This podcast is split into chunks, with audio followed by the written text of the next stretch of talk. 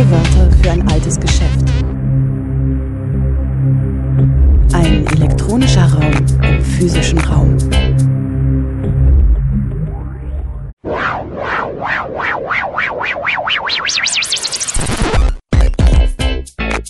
Playback. Herzlich willkommen zu Oton Playback bei Radio Dreieckland. Revolutionärer Syndikalismus in der Praxis. Unter diesem Titel veranstaltete die FAU Freiburg am 21. Juli 2023 ein Vortrag und ein Gespräch mit der Historikerin Jule Ems über die Betriebsarbeit und Frauenpolitik der Freien Arbeiterunion Deutschlands, der FAUD, bis 1933. Mit der Freien Arbeiterunion Deutschlands FAUD gründete sich im Dezember 1919 die erste anarchosyndikalistische Gewerkschaft im deutschen Raum. Der Syndikalismus zeichnet sich durch einen föderalen und explizit antiparlamentarischen Organisationsansatz aus, favorisiert die, die direkte Aktion im Arbeitskampf und propagiert die Überwindung von Staat und Kapital mithilfe des Generalstreiks. Die Historikerin Jule Ems untersuchte, inwiefern es den Syndikalistinnen der Weimarer Republik gelang, dieses konfliktorientierte Programm in die Betriebe zu tragen und ging so dem Verhältnis von politischer Radikalität und gewerkschaftlicher Praxis nach Angesichts des von staatlicher Seite neu etablierten Betriebsrats-, Tarif- und Schlichtungswesens versuchte die FAUD ihre eigenen Antworten auf Sozialpartnerschaft und Kooperatismus zu finden. Hierbei erwiesen sich die SyndikalistInnen oft entgegen ihrer Rhetorik als abwiegende und kompromissbereite GewerkschafterInnen, die bereit waren, auf die sich verändernden industriellen Beziehungen und Kräfteverhältnisse mit taktischen Änderungen zu reagieren. Die Syndikalistinnen hatten weiterhin den Anspruch, für die Befreiung der Frau zu kämpfen, wie es damals hieß. Inwieweit solch eine feministische Politik in der Praxis auch umgesetzt wurde oder nur Parole blieb, war ebenfalls Gegenstand der Veranstaltung. In der heutigen Ausgabe von Otun Playback hört ihr den ersten Teil des Vortrags. Wir haben heute Jule eingeladen. Sie ist Historikerin. Sie hat nämlich geforscht zur Geschichte der FAUD, Vorgängerorganisation der FAU in der Weimarer Republik. Und vor allem hat sie sich fokussiert in ihrer Forschung auf die Betriebsarbeit, also so ein bisschen weiter reingezoomt. Nicht nur diese politische Entwicklung, sondern wie, wie war die konkrete Gewerkschaftsarbeit der FAUD. Und heute haben wir neben dem Thema Betriebsarbeit auch noch das Thema ähm, Frauenpolitik der FOD, weil als syndikalistische Gewerkschaft war eigentlich der Anspruch der FOD nicht nur klassische Gewerkschaftsarbeit zu machen, sondern eine umfänglichere Politik und auch die Befreiung der Frau und das, was später dann als feministische Politik äh, bezeichnet wird, war so programmatisch zumindest angedacht. Jule wird uns später ein bisschen erzählen, ob das auch wirklich in der Praxis umgesetzt wurde. Genau, kurzer Input, um euch abzuholen hinsichtlich dessen, worüber wir sprechen oder genauer gesagt über wen, was die Fragestellung meiner Arbeit war, also worum es in unseren Gesprächen gehen wird, beziehungsweise worum es nicht gehen wird und euch auch noch ein bisschen historischen Kontext mitzuliefern ähm, bezüglich dessen, wie gewerkschaftliche Arbeit in der Weimarer Republik so ungefähr aussah, also was der damalige Handlungsspielraum war. Und wir starten mit der RVUD, also der Vororganisation der FAU. Die FAUD wurde im Dezember 1919 gegründet und ist eine der vielen Organisationen von Parteien und Gewerkschaften, die im Zuge der Novemberrevolution ähm, ins Leben gerufen werden. Sie wird aber nicht spontan gegründet oder sie ist sozusagen nicht eine Organisation, die plötzlich aufkommt, sondern sie geht hervor aus dem, dem sogenannten Lokalismus, der schon zur Kaiserzeit existiert. Der Lokalismus ist eine politische Strömung, die in Abgrenzung zur Sozialdemokratie entstanden ist und relativ heterogen aufgestellt war. Da gibt es einen ganz klaren anarchistischen Einschlag, da gibt es auch so die ersten Orientierungen am französischen Syndikalismus. Und aus diesem Lokalismus entsteht dann im Dezember 1919 die RVOD mit einem ganz klaren anarchosyndikalistischen Programm, basierend auf der Prinzipienerklärung Rudolf Rockers, die, glaube ich, auch heute noch Ausgangspunkt von dem Programm der FOU ist. Ihren Höhepunkt hatte die RVUD dann bereits 1920, also sie wird ähm, 1919 gegründet und wächst dann sehr schnell und äh, groß an, umfasst dann 1920 ungefähr 150.000 Mitglieder plus minus muss dieses Wachstum irgendwie verarbeiten. Darüber werden wir sicherlich auch noch im Gespräch, äh, darauf kommen wir sicherlich auch noch mal zu sprechen. In diesen ersten Jahren sammelt sie ihre ersten wichtigen Erfahrungen. Also die Syndikalistinnen sind an Massenstreiks beteiligt, sie entsenden Mitglieder in die Arbeiterinnen- und Soldatenräte, also übernehmen auch so Verwaltungsfunktionen. Sie sind an Fabrikbesetzungen beteiligt und auch an Aufständen organisiert. Also da reden wir vor allem über das Ruhrgebiet, da reden wir unter anderem über die Rote Ruhrarmee, die nach dem Kaputsch ähm, um eine wiederauferlebende Revolution gekämpft hat. Und zu den Zentren der FUD, vor allem in den ersten Jahren, gehört dann eben auch das Ruhrgebiet als das industrielle Zentrum des Deutschen Reiches mit einer sehr radikalen Arbeiterinnenbewegung. Zu den Zentren gehört auch Berlin und bis zu einem gewissen Zeitpunkt auch ähm, Mitteldeutschland. Das ändert sich dann alles nach 1923, 24. 1923 kommt dann das sogenannte Jahr der Ernüchterung. Die FOD verliert massiv an Mitgliedern nach 23, 24. Also sie schrumpft auf zunächst 25.000 Mitglieder im Jahr 1925 und kann diesen Marginalisierungstrend bis 1933 auch nicht aufhalten. Das geht aber nicht nur der RVUD so, das geht der Arbeiterinnenbewegung der Weimarer Republik insgesamt so.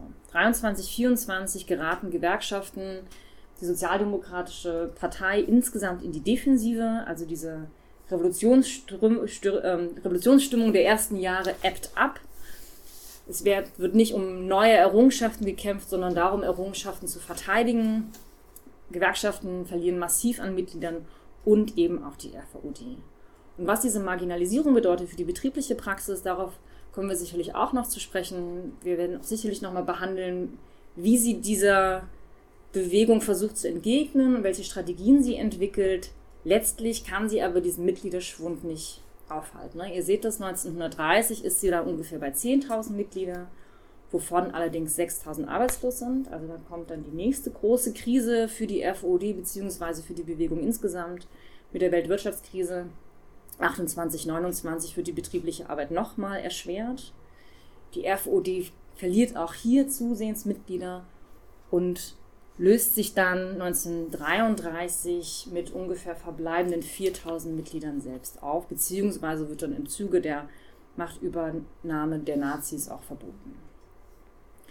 Das also so ganz grob die Entwicklung der FOD. Wenn wir über die Histori über den historischen Syndikalismus sprechen, dann sprechen wir also von einer marginalisierten Bewegung, die permanent versucht, diesen verbleibenden Handlungsspielraum irgendwie offensiv zu nutzen. Und wie sie das versucht hat, darüber sprechen wir dann ganz konkret mit Blick auf die Betriebsarbeit. Wie verstand sich die RVUD? Ähm, also ganz konkret zum politischen Profil.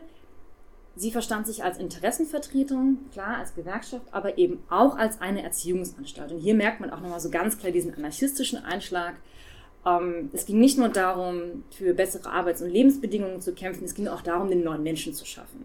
Den besseren, den libertären, den anarchistischen Menschen. Insofern legte die FOD auch immer einen großen Wert auf die Kulturarbeit. Die habe ich mir aber, denn es ging bei meiner Arbeit um die betriebliche Praxis, diese Kulturarbeit habe ich mir sozusagen so gut wie gar nicht angeschaut. Als Interessenvertretung hat sie ihre Rolle auch in der doppelten Hinsicht wahrgenommen. Einerseits ging es um eine tagespolitische Vertretung von Interessen, ne, ganz klassische Gewerkschaftsarbeit. Und andererseits ging es ihr natürlich auch um ähm, den sozialen Generalstreik, die Vorbereitung der Revolution. Beides Momente, die sie versucht in ihrer betrieblichen Praxis zusammenzubringen und beides prägt nicht nur den Organisationsaufbau, sondern natürlich auch insgesamt die Ausrichtung. Ne? Also es geht nicht nur darum, Interessen zu vertreten, es geht immer auch darum, die Revolution zu vorzubereiten, beziehungsweise andersrum. Andersrum, es geht nicht nur darum, die Revolution vorzubereiten, es geht auch immer darum, im Hier und Jetzt Interessen zu vertreten. Ähm, begleitet wurde die FOD von zwei weiteren Organisationen. Und das ist einerseits ähm, die anarcho-syndikalistische Jugend und andererseits der syndikalistische Frauenbund. zwei Verbände, die autonom sind von der FOD, also mit einer eigenen Verwaltung, mit eigenen Finanzen, mit einem eigenen Programm, eigenen Statuten, aber in einem sehr, sehr engen Austausch mit der FOD, beziehungsweise also die Autonomie beider Verbände wird auch kontinuierlich in Frage gestellt. Der Syndikalistische Frauenbund, und deswegen mache ich jetzt hier nochmal die Schleife, auf den kommen wir sicherlich nochmal zu sprechen, wurde 1920 gegründet und genauso wie der Jugendverband steht in einem sehr engen Verhältnis, aber politisch an sich autonom ähm, neben der FOD als sogenannte Schwesterorganisation. Genau, vor allem habe ich mich aber, wie gesagt, mit der FUD beschäftigt und zwar im Rahmen meiner Doktorarbeit. Ganz kurz zum Hintergrund also dieses, äh, dieses Buches. Ähm, genau, die Doktorarbeit ist sozusagen ein weiterer Abschluss auf diesem wissenschaftlichen Werdegang. Also ihr macht erst den Bachelor und dann macht man nochmal den Master. Und wenn man dann in der Wissenschaft bleiben will, muss man nochmal diese Doktorarbeit dranhängen. Bei uns in den Geisteswissenschaften, also in der Geschichte, sind das ungefähr fünf bis sechs Jahre. Und auch ich habe diese fünf bis sechs Jahre gebraucht, um irgendwie diese Fragestellung äh, zu beantworten. Und gefragt habe ich Folgendes, ähm, und zwar, inwiefern ist der FUD gelangen, ihr syndikalistisches Programm in die alltäglichen Aufgaben gewerkschaftlicher Interessenvertretung zu Zeiten der Weimarer Republik zu übersetzen. Also ich wollte wissen, dieses konfliktorientierte, offensive, antikapitalistische Programm, was bedeutet das für gewerkschaftliche, ähm, gewerkschaftliche Interessenvertretung im Alltag? Also mir geht es im Wesentlichen um das Verhältnis von Theorie und Praxis. Und Wichtig dafür ist, ihr merkt es, ein Begriff des Syndikalismus. Ich weiß, dass ich euch den quasi nicht erklären muss, ähm, aber damit ihr wisst, woher ich komme und mit welchem Begriff ich gearbeitet habe, nochmal kurz die Zusammenfassung. Ich verstehe unter Syndikalismus eine Gewerk oder eine Organisation, die folgende vier Merkmale erfüllen muss. Das ist zunächst die Ablehnung des Staates und den sogenannten Anti-Etatismus und damit verbunden ein Antiparlamentarismus also auch die RVUD versteht sich als eine Organisation, die außerhalb des Parlamentarismus agiert. Sie sieht also ihr primäres Betätigungsfeld nicht in der Sozialpolitik, nicht in der Zusammenarbeit mit irgendwelchen großen Parteien, sondern vor allem im betrieblichen Kontext. Und das macht natürlich was mit den Strategien und mit den Agitations- oder Aktionsfeldern, die man sich sucht. Eine syndikalistische Organisation ist immer föderal aufgebaut, vertritt einen Föderalismus im Gegensatz zu einem Zentralismus. Auch das hat Folgen für die Betriebsarbeit, wenn es zum Beispiel darum geht, größere Streiks zu organisieren. Damit ist auch verbunden, wer überhaupt Streiks aufruft oder wie eine Streikkasse organisiert ist. Ähnlich betrifft auch die Frage ähm, des Demokratieverständnisses den eigenen Organisationsaufbau syndikalistische Organisationen sind basisdemokratisch organisiert. Das ist ein Begriff, den ihr bei der FOD als solche nicht, findet werdet, nicht finden werdet, aber in ihrer Auseinandersetzung mit den sogenannten Zentralgewerkschaften schwingt es immer mit, dass nur diejenigen Entscheidungen treffen sollen, die tatsächlich auch von ihnen betroffen sind. Und auch das hat natürlich Konsequenzen für die betriebliche Praxis. Wer ruft Streiks auf? Wer ähm, übt direkte Aktionen durch, für, wer für direkte Aktionen durch oder wer bestimmt generell den Kurs der Gewerkschaft. Und damit verbunden eben auch die Frage, welche Rolle spielten dann die direkten Aktionen tatsächlich für die gewerkschaftliche Praxis. Direkte Aktionen quasi als ein großes Schlagwort des Syndikalismus, das hier nicht fehlen darf. Das zweite große Schlagwort ist der des Generalstreiks. Ich habe es kurz angesprochen. Syndikalistische Organisationen kämpfen für die Überwindung des Kapitalismus und haben ein ganz bestimmtes Revolutionskonzept. Und auch hier dann verbunden auf die oder verbunden mit dem Blick auf die betriebliche Praxis die Frage, spiegelt sich dieses Revolutionskonzept, spiegelt sich der Kampf oder die Organisierung des Generalstreiks in der betrieblichen Praxis wieder? Also ihr merkt, der ursprüngliche Gedanke der Dissertation war aus diesem syndikalistischen Programm Fra konkrete Fragen für die betriebliche Praxis abzuleiten und die nach Quellenlage sozusagen auch zu beantworten. Manchmal ist mir das gelungen, manchmal ist mir das nicht gelungen. Je nachdem, was die Quellen sozusagen hergegeben haben. Was nun die Rahmenbedingungen für betriebliche Praxis äh, waren in der Weimarer Republik, ich glaube, das verrät uns die nächste Folie. Ja, ähm, genau, noch ganz kurz zum Gewerk, zur Gewerkschaftsarbeit in der Weimarer Republik insgesamt, damit ihr ein Gefühl davon bekommt, was der Handlungsspielraum war. Also zunächst mit der Novemberrevolution kann der Kapitalseite einiges abgerungen werden. Dazu gehört die Einführung des Acht-Stunden-Tages und dazu gehört vor allem auch die Anerkennung der Gewerkschaften. Also die reine Gewerkschaftsmitgliedschaft ist kein Kündigungsgrund mehr. Ähm, Gewerkschaften werden nicht mehr rechtlich verfolgt, zumindest nicht in dem Rahmen, wie das teilweise noch zur Kaiserzeit ähm, gang und gäbe war. Der Aktionsrahmen vergrößert sich ungemein mit der Weimarer Republik. Was auch die linke und linksrevolutionäre Politik prägt, ist die Einführung neuer bzw. der Ausbau sozialstaatlicher Maßnahmen. Also dieser Weimarer, Weimarer Staat versteht sich als ein Sozialstaat. Für die FOD hat das nicht so eine große Bedeutung, weil sie eben diese ganzen parlamentarischen Prozedere und eben auch den Staat als solchen ablehnt.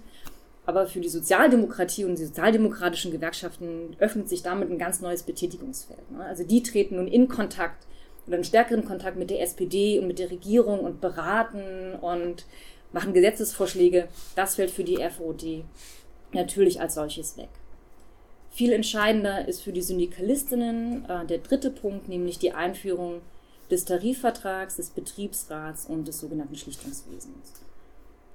Tarifverträge und Betriebsräte ähm, ist euch sicherlich ein Begriff. Das Schlichtungswesen ist ein Kuriosum der Weimarer Republik das 1923 dann so erlassen wurde, da darf dann der Staat in Arbeitskonflikte direkt eingreifen und Schlichtungssprüche fällen, die für beide Seiten, also sowohl für die Gewerkschaften wie für die äh, Arbeit, sogenannten Arbeitgeber verbinden sind. Also der Staat entscheidet hier Arbeitskämpfe. Das macht einiges mit der gewerkschaftlichen Politik Entscheidender für die FUD sind aber tatsächlich ähm, die Tarifverträge und die Betriebsräte ähm, und inwiefern die debattiert und ausprobiert wurden. Darüber sprechen wir dann sicherlich nochmal ausführlich in den nächsten Minuten. Ganz zum Schluss ähm, auch nochmal für euch ein kleiner Überblick zum Profil der Betriebsarbeit der FUD. Also worüber sprechen wir, wenn wir über konkrete Betriebsarbeit sprechen? Ja, also ich habe mich nicht mit der Gewerkschaftsarbeit der FUD insgesamt auseinandergesetzt. Ich mache nicht die Kulturarbeit. Ich habe mir nicht angeschaut, wie die Jugendarbeit aussah, die Pressearbeit, die Theoriearbeit und was da alles noch so dranhängt. Mein Fokus war auf die konkrete Betriebsarbeit. Und die umfasst bei der FUD folgende Punkte. Die Beteiligung an Streiks, ja eh, ähm, Streiks unterschiedlicher Couleur. Also wir haben Massenstreiks, wir haben Generalstreiks, wir haben aber auch kleine betriebliche Streiks ähm, mit wenigen Arbeiter, Arbeiterinnen. Wir haben überregionale, branchenübergreifende Streiks, ähm, Arbeitsniederlegungen, die ein paar Stunden und ein paar Tage dauern und welche, die Monate dauern. Also hier ist die RVOD in ganz unterschiedliche Kämpfe involviert. Allerdings, und das müssen wir uns immer wieder ins Gedächtnis rufen, meistens nicht als die Gewerkschaft, die tonangebend war. Vor allem nach 23 ist es so gut wie nicht mehr in der Lage zu eigenständigen betrieblichen Aktionen. Sie bleibt oder ist dann das Anhängsel von den größeren Gewerkschaften und wird in Streiks sozusagen mit reingezogen, die sie meist kompromisslos unterstützt. Ne? Aber sie ist hier dann keine Akteurin mehr, die irgendwie die Richtung vorgeben kann.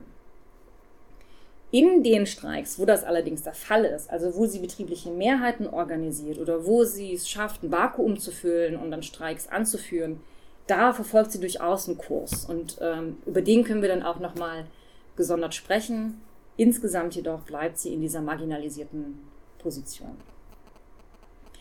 Wenn sie es schafft, ähm, genau, irgendwie diesen Ton anzugeben, dann ist sie auch vertreten oder dann sind Mitglieder der FUD vertreten, auch in Streik- und Lohnkommissionen beziehungsweise können eigene Streik- und Lohnkommissionen gründen. Mitglieder der FUD gehen in die Betriebsräte. Mitglieder der FUD ähm, schließen kollektive Vereinbarungen ab. Ich nehme an, das sind sowas wie Betriebsvereinbarungen. Letztlich konnte ich das nicht klären. SyndikalistInnen sind aber auch an Tarifverhandlungen beteiligt und syndikalistische Verbände schließen auch Tarifverträge ab. Sie verteidigen sich gegenseitig vor Gewerbe- und Arbeitsgerichten. Sie führen eine Bündnisarbeit durch, innerhalb der Betriebe, aber auch außerhalb der Betriebe. Und sie benutzen den Betrieb vor allem auch für die politische Agitation. Also einerseits für die Mitgliederwerbung und andererseits für eine kritisch bis polemische Auseinandersetzung mit der politischen Konkurrenz. Genau, also wenn wir von Betriebsarbeit sprechen, dann sprechen wir meistens über irgendeinen dieser Punkte. Wenn euch irgendwas besonders, genau, wenn ihr irgendwas besonders spannend findet, dann behaltet das so im Hinterkopf. Aber ich bin mir sicher, einiges werden wir jetzt gleich auch noch äh, ansprechen. Genau, so viel zum Input und zum Hintergrund. Ja, danke erstmal. Ich will gleich einsteigen. Du hast ja gesagt, du hast dich in deiner Forschung vor allem auf die Betriebsarbeit fokussiert. Ähm, wie sah denn die ganz konkret aus? Kannst du uns einfach mal ein paar Beispiele nennen? Also ich könnte quasi zu jedem Einzelnen was sagen, aber dann rede ich jetzt hier nochmal für 20 Minuten. Ich glaube, um das ein bisschen deutlich zu machen, für uns ist, glaube ich, ganz gut, wenn du eine konkrete Streikaktion okay. referieren würdest. Oder so ein, ja. wir so ein bisschen wissen, wie lief das damals ab? Ja. Also es lief, glaube ich, analog dazu ab, wie wir das auch heute kennen von unseren Arbeitskämpfen. Es gibt einen betrieblichen Konflikt und man versucht, den in eine bestimmte Form zu gießen. Und die Syndikalistinnen versuchen, den meistens in die Form einer Arbeitsniederlegung zu gießen. Das heißt, sie mobilisieren in den Belegschaftsversammlungen relativ schnell für einen spontanen Streik oder ähnliches. Und mitunter gelingt ihnen das auch. Also es gibt einen ganz spannenden Streik ähm, in Berlin unter den Kistenmachern. Also das sind äh, eine Art Tischler. Und hier wird die FUD relativ stark organisiert. Das waren eher so kleinere Handwerksbetriebe. Ähm, da hat sie eine ganz gute Basis, ganz gute Basis. Und da kommt es 1925 zu einem kleineren Streik in einem dieser Betriebe mit ungefähr, ich glaube, 70 Beschäftigten. Und es gibt Probleme mit dem Material. Ähm, das hat sich verschlechtert und das führt dazu, dass die Arbeitsbedingungen deutlich schlechter sind. Die Beschäftigten wollen protestieren. Sie schicken ihre Belegschaftsvertretung ähm, in die Chefetage und sagen, aufgrund dieser verschlechterten Arbeitsbedingungen wollen sie nun mehr Geld. Also sie fordern mehr Lohn. Was nun genau in dieser Verhandlung passiert, ist nicht so richtig klar, aber anscheinend ähm, vergreift sich einer der Kollegen äh, im Wort und wird umgehend entlassen. Die Belegschaftsvertretung bricht daraufhin die Verhandlung ab, trägt, trägt was passiert ist, sozusagen zurück in die Belegschaft und die entscheidet nun, die Forderung, na, also die Forderung aufzustellen, dass der Kollege wieder eingestellt wird. Die Chefetage sagt nein. Und wenn sie ein Problem damit hätten, dann sollen sie doch die, die Fabrik verlassen. Und genau das passiert. Also sie entscheiden sich spontan, die Arbeit niederzulegen und verlassen das Gelände, stellen die Forderung nach höheren Lohnen, stellen die Forderung nach Wiedereinstellung des Kollegen und ich glaube, es waren noch ein paar kleinere Sachen auch noch auf der Liste, vielleicht eine Bank im Pausenraum oder ähnliches. Dann ziehen sich die Verhandlungen über zwei, drei Tage.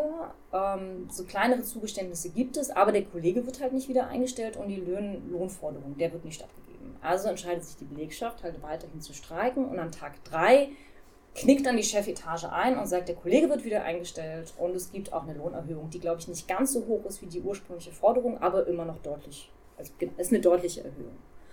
Daraufhin nehmen sie die Arbeit wieder auf. Und das ist ein, glaube ich, ein ganz markantes Streikbeispiel, weil es par excellence dem Streikverständnis der FOD entspricht.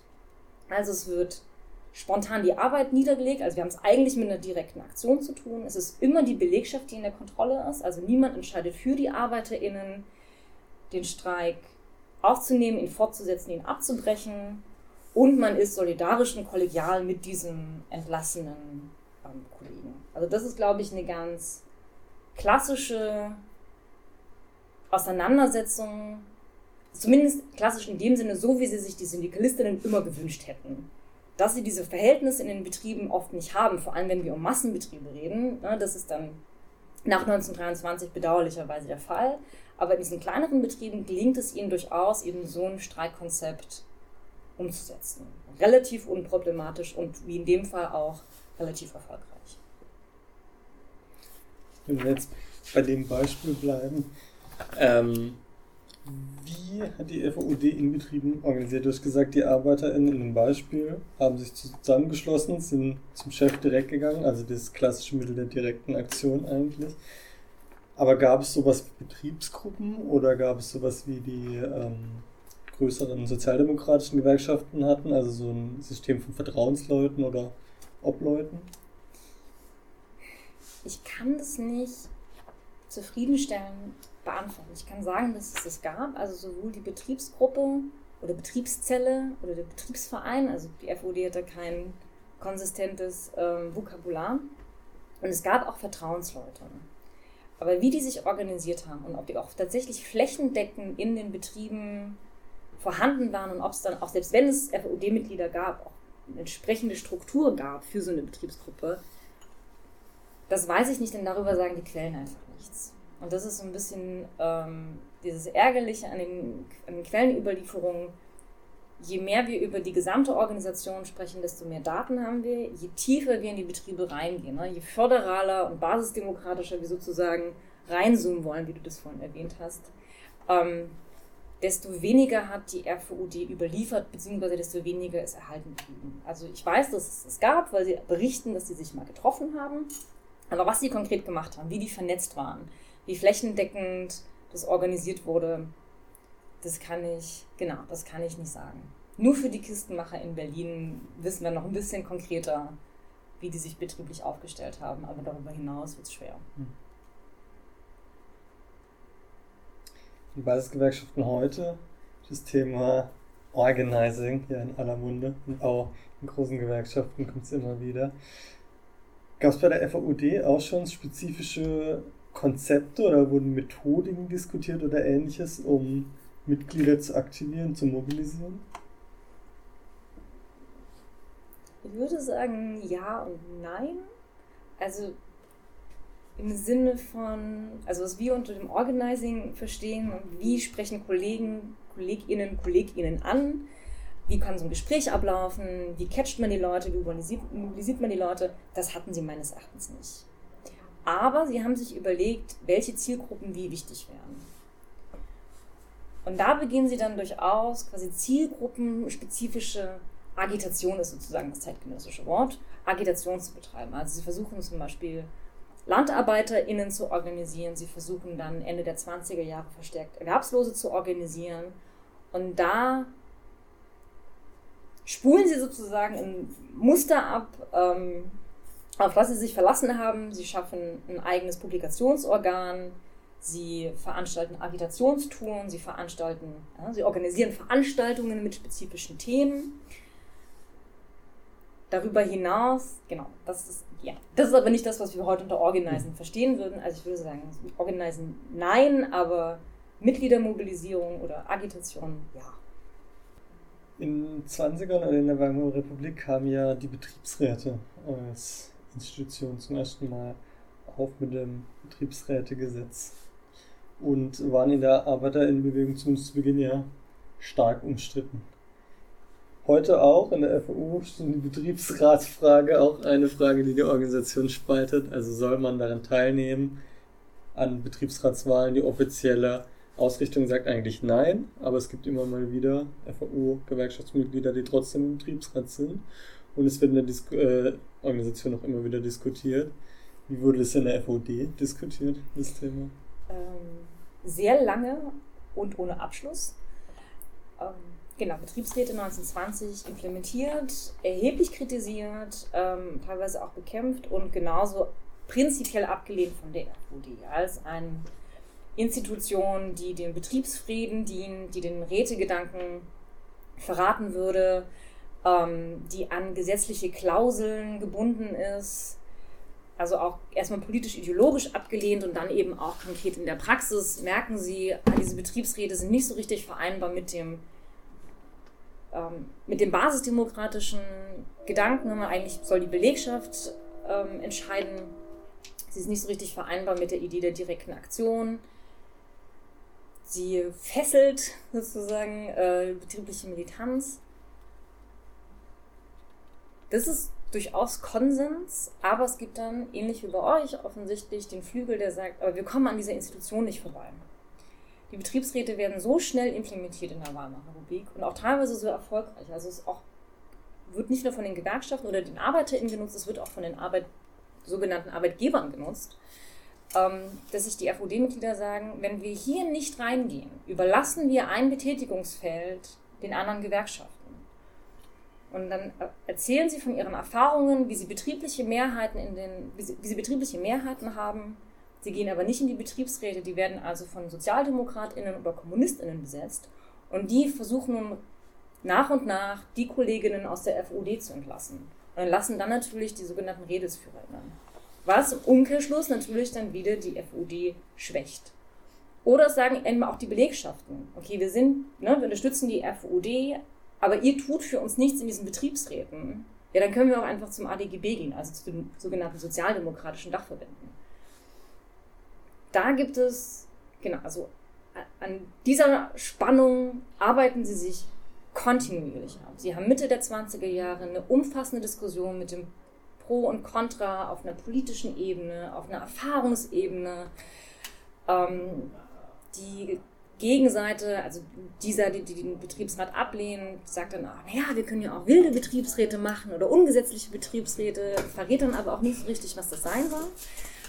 Um, ähm, die Pro-Seite sagt, wir können das durchaus im syndikalistischen Sinne nutzen, wir können das für Agitation nutzen, wir können das nutzen, um unsere Genossinnen zu schützen, ne, indem halt über Entlassungen in einer besonderen Art und Weise gesprochen wird. Wir können es nutzen, um zumindest ArbeiterInnenrechte zu verteidigen, Arbeitsschutz durchzusetzen, aber erklären dann wiederum nicht, wie das mit dem eigenen Demokratieverständnis in Verbindung zu bringen ist. Also sie bleiben in diesem Dilemma und sie bleiben in diesem Dilemma bis 1933. Sie lösen es nicht auf, sie einigen sich immer wieder darauf, dass alle alles machen dürfen. Niemand wird ausgeschlossen, weil sie den Betriebsräten beitreten oder weil sie ihnen nicht beitreten. Aber sie können das nicht so richtig klären. Und sie bringen die Debatte, das wäre so meine Kritik an der, an der historischen FUD, sie führen diese Debatte auch nicht auf die nächste Ebene. Also sie werten an keiner Stelle systematisch ihre Erfahrungen aus, bringen nochmal alle Argumente zusammen und entwerfen dann nochmal eine Strategie aufgrund dieser gemachten Erfahrungen. Sie bleiben quasi nur in diesem Schlagabtausch ähm, und bleiben bei diesem Verlegenheitskompromiss des Experimente sozusagen in Ordnung sind. Ein anderes großes Schlagwort, die Tarifpolitik. Ähm, du hattest kurz in deinem Input erwähnt, dass die FAOD Tarifverträge abgeschlossen hat. Ich gehe mal davon aus, Haustarifverträge, also Einzeltarifverträge oder auch Flächentarifverträge. Jetzt, ja. Ich weiß immer nicht, ob diese Begriffe so übertragbar sind. Mhm. Also Sie, ähm, sie schließen durchaus Tarifverträge ab, die für mehr als nur einen Betrieb gültig sind. Sie wehren sich aber mit aller Vehemenz gegen sowas wie Bezirks- oder Reichstarife. Mhm. Und wenn wir von syndikalistischen Verbänden sprechen, die Tarifverträge abschließen, dann sind das auch nur sehr wenige. Also bei den Betriebsräten habe ich das Gefühl, das wurde durchaus vielfach in Anspruch genommen. Also da, wir finden, glaube ich, überall Syndikalistinnen, die das mal probieren. Oder die auch komplett davon überzeugt sind, dass es der richtige Weg ist. Versuchen sich auch zu vernetzen und es gibt sogar einen syndikalistischen Betriebsrätekongress. Keine Ahnung, was der macht, gibt es kein Protokoll, aber eigentlich hat er stattgefunden. Also spricht er schon dafür, dass es in der betrieblichen Praxis durchaus eine Rolle gespielt hat. Bei den Tarifverträgen sieht es ein bisschen anders aus. Es gibt so ein paar Verbände, von denen wir definitiv wissen, dass sie die abgeschlossen haben. Da sind wir wieder bei den Kistenmachern in Berlin. Da sind wir bei den ähm, Fliesenlegern in Düsseldorf. Also übrigens alles Berufe, äh, die primär männlich geprägt sind, deswegen gender ich das nicht. Oder ausschließlich bei den Fliesenlegern, die männlich geprägt sind. Ähm, genau, also das sind die beiden Verbände, von denen wir sicher wissen, dass sie Tarifverträge abgeschlossen haben. Ansonsten scheint es, obwohl es genauso, also ganz recht, genauso stark debattiert wurde innerhalb der FOD, scheint es mir aber auf einer betrieblichen Ebene nicht so richtig die Rolle gespielt zu haben. Was ja aber auch damit zusammenhängt, dass man für so einen Tarifvertrag, da braucht man eine betriebliche Mehrheit oder da braucht man zumindest eine Arbeiterinnenschaft, die im Zweifelsfall mitstreikt. Für einen Betriebsrat braucht man nur, nur einen guten Listenplatz und im Zweifelsfall kriegt man den vielleicht auch auf einer kommunistischen Liste. Ähm, das lässt sich also individuell nochmal ganz anders umsetzen für Tarifverträge fehlt ihnen vielleicht auch einfach dann irgendwann die Stärke, aber sie schließen sie bis 1933 auch ab und teilweise erfolgreich ab und müssen sich aber auch dann quasi intern wieder dafür rechtfertigen, dass sie diesen reformistischen sozialdemokratischen Weg gewählt haben. Denn was ist denn der Tarifvertrag? Der Tarifvertrag ist eigentlich wieder eine Fessel. Ne? Mit dieser Friedenspflicht fesselt er die Arbeiterinnenschaft an bestimmte Laufzeiten. Er entwöhnt sie dem Kampf. Und die Syndikalistinnen beobachten, und ich würde auch sagen, nicht zu Unrecht, wie sich die gewerkschaftliche Taktik innerhalb der Weimarer Republik verändert. Es ist eine Entwöhnung des Arbeitskampfes. Ne? Es wird nur noch zu bestimmten Punkten wenn überhaupt, gestreikt, nämlich wenn diese Zeiten auflaufen, auslaufen. Ansonsten wird auf Angriffe des Kapitals nicht reagiert, beziehungsweise auf sie kann nicht reagiert werden. Dann beobachten die Syndikalistinnen, dass diese Tarifverhandlungen nicht von den Belegschaften geführt werden, sondern von ja, Funktionären, Funktionärinnen. Also auch hier dieses basisdemokratische Moment kann nicht eingehalten werden. Und dann auch ganz spannend, auch immer wieder die Kritik, dass vor allem diese sozialdemokratischen Verbände diese Bezirks-, Bezirks und Reichstarife abschließen würden. Und dann könnte man ja gar nicht mehr individuell irgendwie streiken. Wir müssten ja alle immer zusammen streiken. Die Überlegung dahinter ist schon plausibel, aber dass dann eben auch alle zusammen streiken können und eine viel größere, eine viel größere Machtbasis haben, das diskutieren sie nicht. Also sie lehnen es immer ab diese Bezirks- und Reichstarife und versuchen das dezentral zu machen und teilweise gelingt ihnen das. Um, ähm, genau, aber so ein bisschen, dass das vielleicht auch die Schlagkraft erhöhen würde, das wird nicht so richtig diskutiert. Du hast von der Entwöhnung des Kampfes gesprochen. Und gleichzeitig hast du in deinem Input erwähnt, dass auch die Arbeitsgerichtsbarkeit genutzt wurde, also die juristischen Möglichkeiten ausgeschöpft. Auch ein kleiner Widerspruch, wurde das diskutiert? Oder wurde sozusagen die juristischen Möglichkeiten strategisch genutzt, strategisch diskutiert? Ich glaube, das ist so, wie man das dann, also wie sie das vor sich rechtfertigen, mhm. dass es ein strategisches Nutzen ist. Aber mich hat es auch gewundert, wie sehr genau diese Gerichtsbarkeit in Anspruch genommen wurde. Also mir scheint es bei kollektiven Arbeitskämpfen haben sie gesagt, das müssen die Belegschaften für sich selber aushandeln. Da wollen wir niemanden hinzu. Also so eine staatliche Schlichtung ist vollkommen undenkbar. Da waren sie sich auch komplett einig. Bei individuellen Auseinandersetzungen war es, also wurde es nicht diskutiert, ob das irgendwie in Ordnung ist oder nicht in Ordnung sei. Es gibt natürlich auch hier eine prinzipielle Kritik am Arbeitsrecht. Es wird eingeordnet als ein, der Status quo wird reproduziert. Auch hier wird ne, der Kapitalismus nicht in Frage gestellt. Äh, hier geht es nicht um einen betrieblichen Widerstand, hier geht es nicht um eine Selbstorganisi Selbstorganisierung der ArbeiterInnen. In der Praxis jedoch hat man gesagt, naja, wir nutzen das halt. Wir nutzen das für individuelle Auseinandersetzungen und hier erwiesen sich die FUD-Mitglieder als absolut versiert. Also sie haben das in jeglichen Formen genutzt, sie haben das für ihre Betriebsratsarbeit genutzt, sie haben das für individuelle Auseinandersetzungen genutzt, im Rahmen von gewerkschaftlicher Arbeit, aber auch bei Versicherungsfragen, ähm, auch bei so Straftatbeständen haben sie sich gegenseitig vertreten und haben dieses Recht, sich vor diesen Rechtsinstanzen zu vertreten, auch vehement verteidigt. Und das fand ich einen total spannenden Punkt. Jetzt muss ich ein bisschen tiefer in die Materie einsteigen. Unterbrecht mich, falls es zu schnell oder zu wirsch ist. Ähm, die FOD verteidigt oder versucht 1930 ihre Tariffähigkeit zu verteidigen. Und sie macht das aber nicht, wäre jetzt meine Interpretation, um unbedingt Tarifverträge abschließen zu können, denn das ist ein umstrittener Punkt, sondern sie machen das, weil mit diesem Status der Tariffähigkeit das Recht verbunden ist, vor den Gerichten aufzutauchen und sich gegenseitig zu vertreten.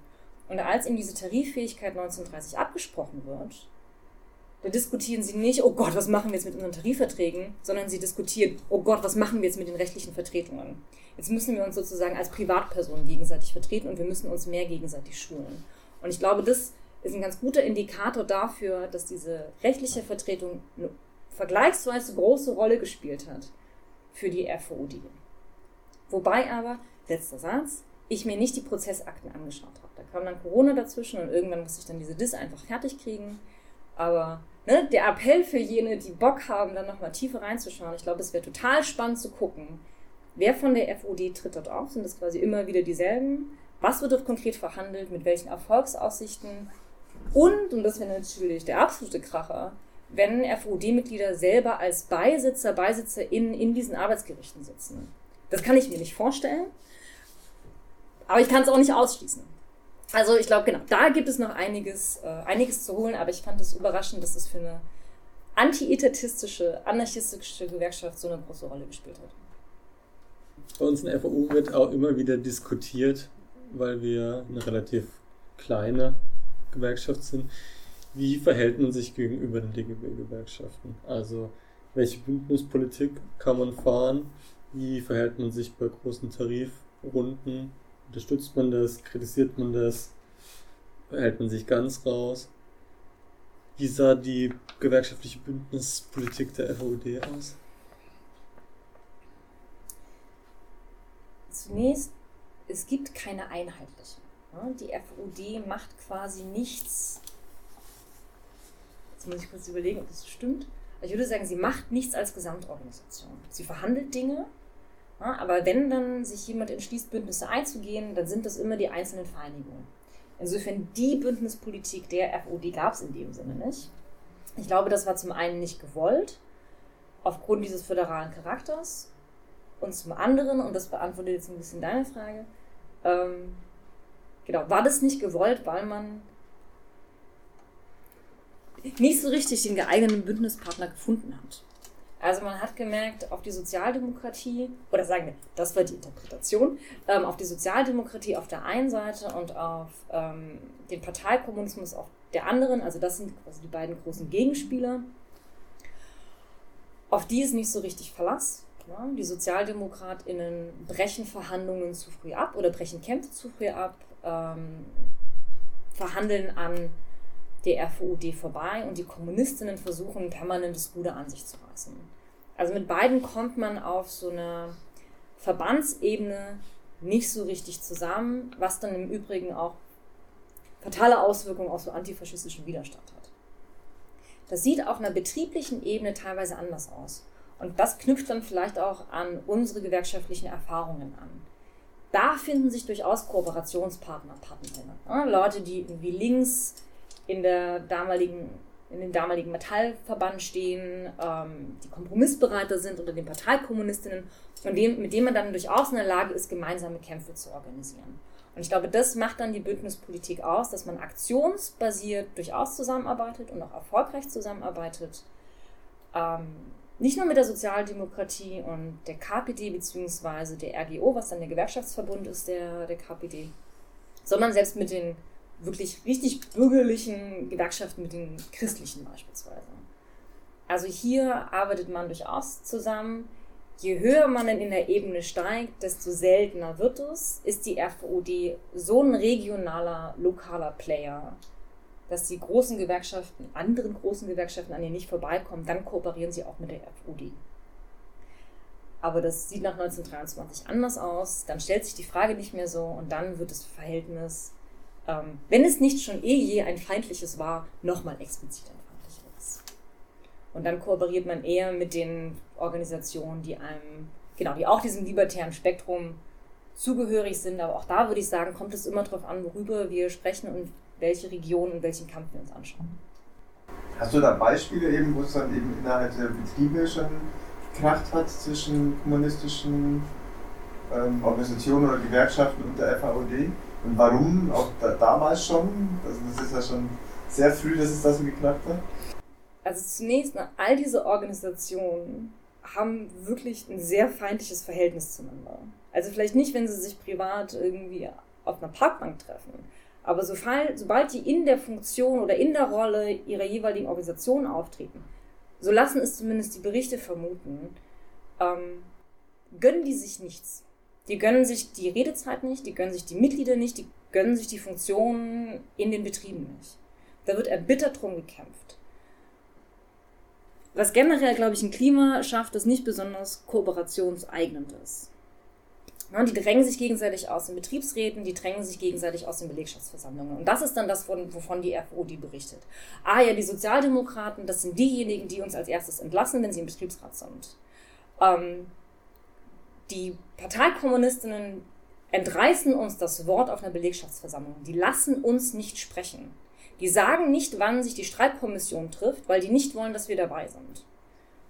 Ich müsste jetzt konkret nachschauen, welche Streiks das sind.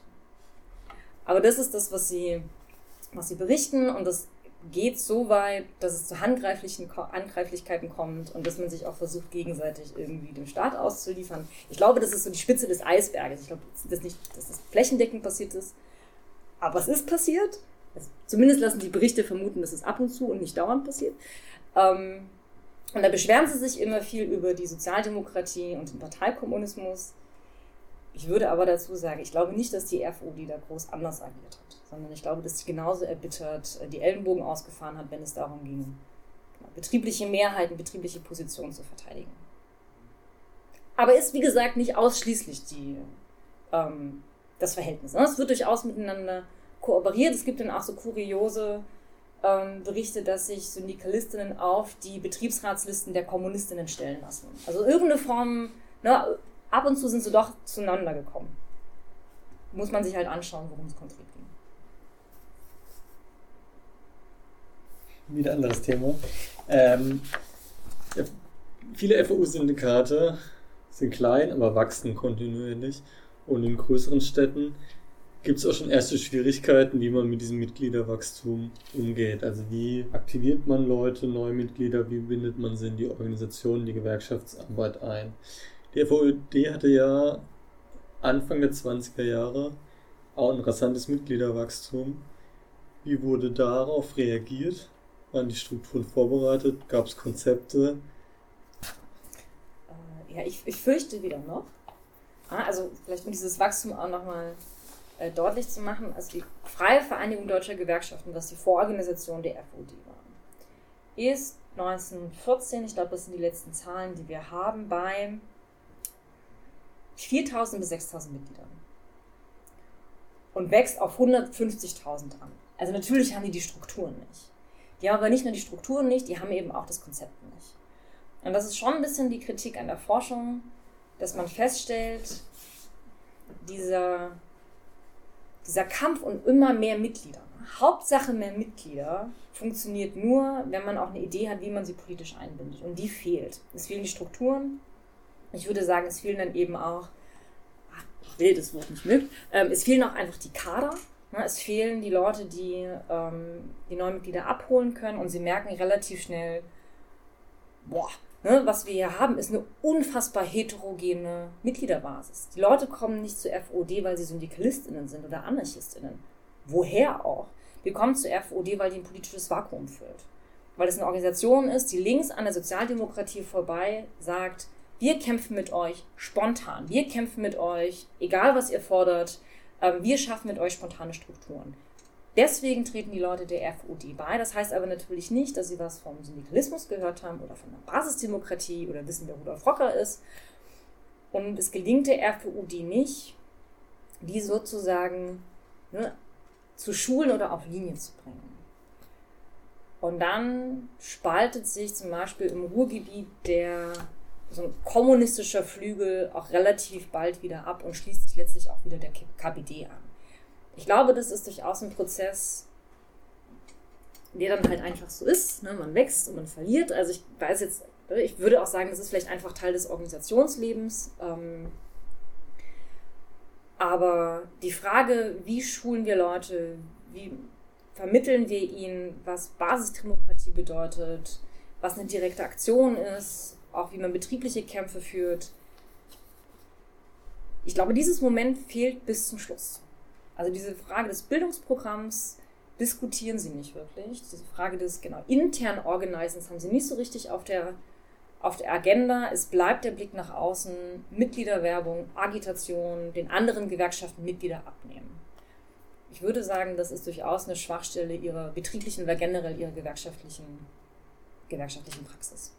In O-Ton-Playback bei Radio Dreieckland hörtet ihr Revolutionärer Syndikalismus in der Praxis.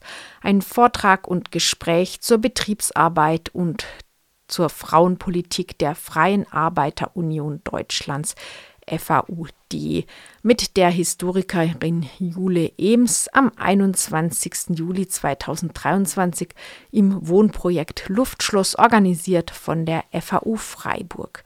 In der nächsten Ausgabe von Otun Plebeck könnt ihr den zweiten Teil dieses Vortrags hören.